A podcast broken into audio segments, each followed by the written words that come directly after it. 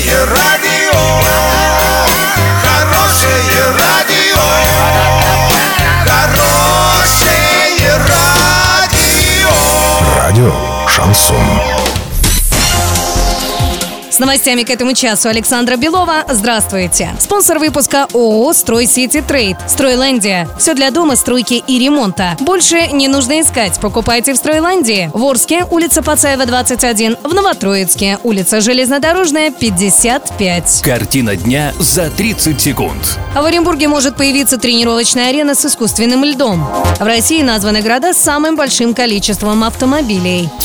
Подробнее обо всем. Подробнее обо всем. В Оренбурге планируют построить тренировочную арену с искусственным льдом. Сейчас соответствующую заявку правительство области направило в Министерство спорта Российской Федерации. Эту площадку хотят построить в рамках проекта «Спорт. Норма жизни». Проект в Оренбурге начали реализовывать в 2019 году. Одним из объектов, который появится благодаря этой программе, как раз будет арена с искусственным льдом. Сейчас в Минспорт России уже отправлено письмо о выделении денег на строительство. На данный момент решается вопрос о том, где именно в Оренбурге построить этот комплекс. Власти выезжают на осмотр участков, чтобы выбрать оптимальный вариант размещения спортивной арены.